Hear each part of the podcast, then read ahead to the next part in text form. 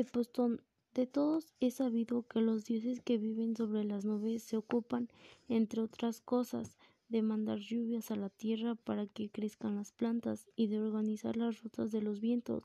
También que cuando no tienen nada que hacer los dioses juegan a la pelota sobre las nubes o se toman para fumar su pipa.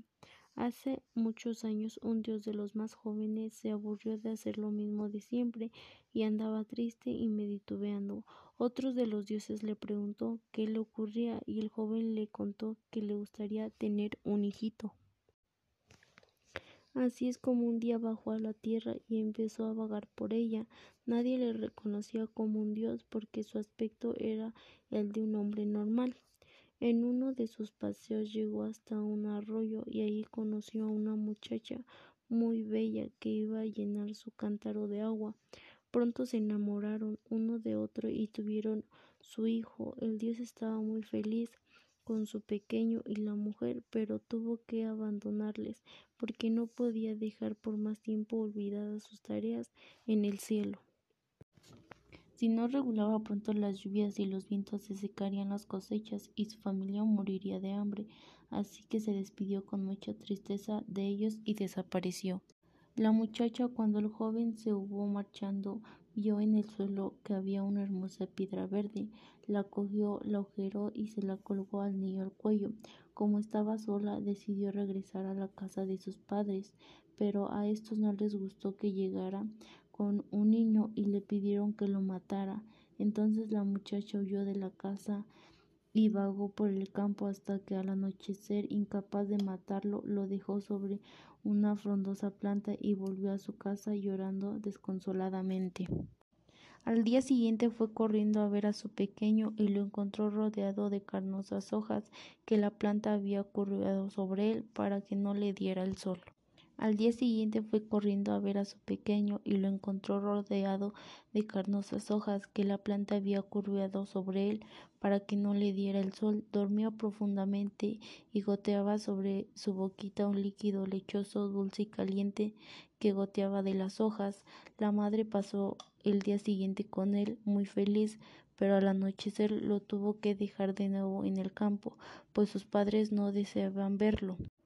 Aquella noche lo dejó sobre un hormiguero. A la mañana siguiente lo encontró cubierto de pétalos de rojas, sonriente y tranquilo. Unas hormiguitas le llevaban pétalos y las otras le traían miel que depositaban con cuidado en su boquita del niño.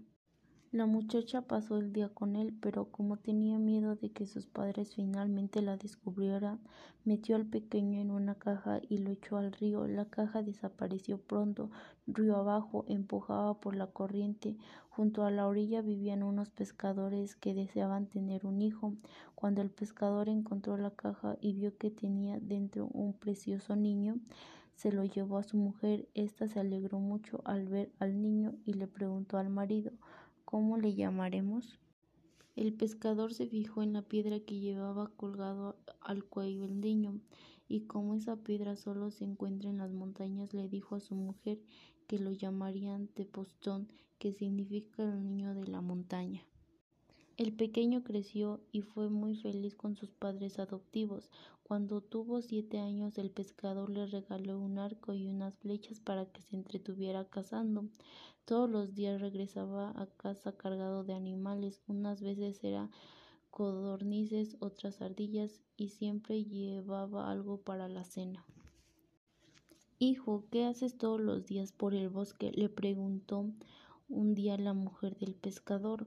Tengo muchas cosas que hacer, le contestaba el muchacho, pero ella sospechaba que el chico debía poseer algún poder mágico y que no era un niño corriente, pues tenía una puntería tan correcta que nunca fallaba las flechas que disparaba, y eso era muy extraño en los niños de su edad.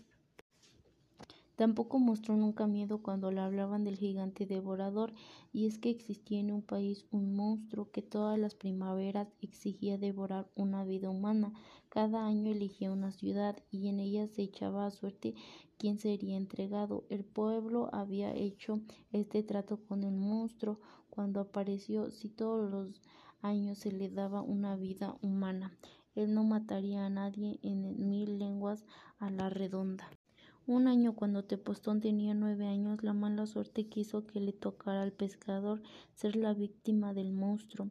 Ya se había despedido de su mujer y de su hijo y se disponía a marchar con los soldados hasta el palacio del monstruo, cuando Tepostón le suplicó que le diera ir en su lugar, como él nunca le había pasado nada y era muy habilidoso en la caza, tal vez conseguía dar muerte al logro. Después de muchos ruegos, el pescador accedió.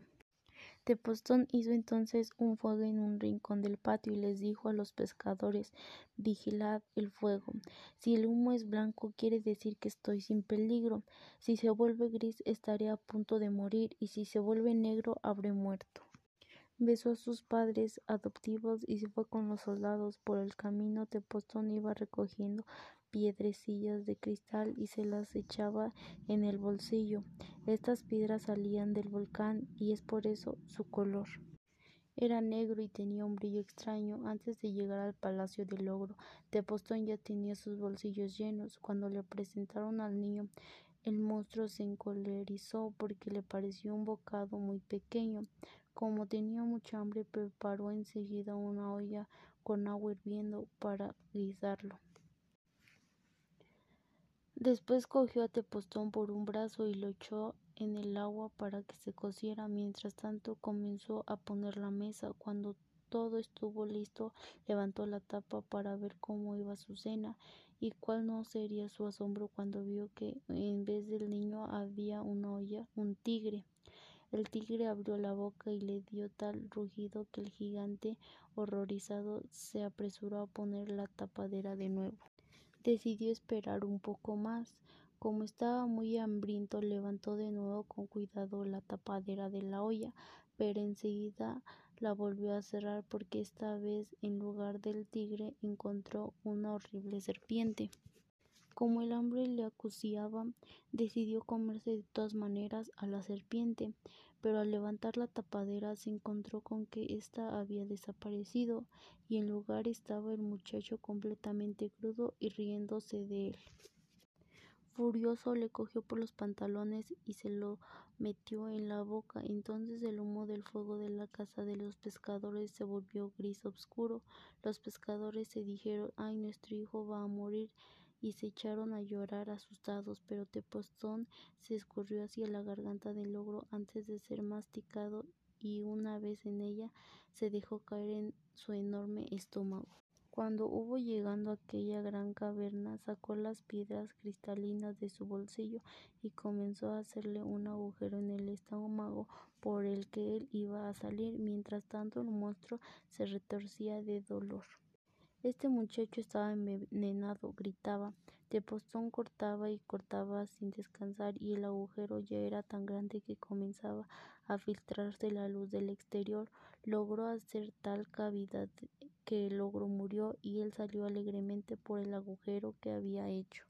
El humo del fuego de la casa de los pescadores se volvió completamente blanco y estos volvieron a llorar, pero esta vez de alegría. Después de esto el pueblo agradeció a Tepostón por la muerte del gigante, le nombró rey, vivió en el palacio del monstruo y enseñó a su pueblo muchas cosas útiles. Bonjour, aujourd'hui nous allons traverser la jambe et les bras pour commencer on la full.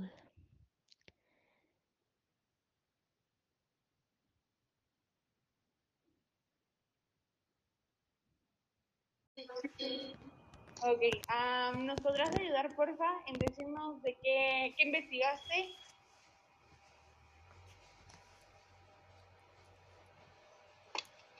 pues yo investigué de un autor que se llama Gabriel Pacheco Salvador. Es originario de un pueblito de Nayarit, no recuerdo muy bien el nombre, pero pues investigué y me salió que pues él es licenciado en letras y maestro en lingüística aplicada por la Universidad de Guadalajara. Este, encontré que hizo varios poemas y gracias a esos gracias a esos poemas este pudo ganar el premio Nezahualcóyotl de literatura en lenguas indígenas. Y el poema que encontré de él Bueno, sí. encontré como que se llama Ojo de Agua y lo leo. Porfa. Este, bueno, dice, en pleno tiempo de secas brota el agua a borbotones, renovada por la danza ritual de los insectos. Del mirador caen hojas de pochote meciéndose en el aire. Unas quedan atrapadas en las telarañas, otras alcanzan el agua y navegan sobre ellas sin rumbo. El caminante prefiere las hojas húmedas flotantes para apagar la sed que quema su garganta. Ok. Este, yo investigué sobre Irma Pineda, que es una poeta zapoteca que fue elegida por la ONU para ser la voz de los pueblos indígenas de México, Latinoamérica y el Caribe. Eh, es poeta, ensayista y traductora de Vinisa, que significa gente que proviene de las nubes.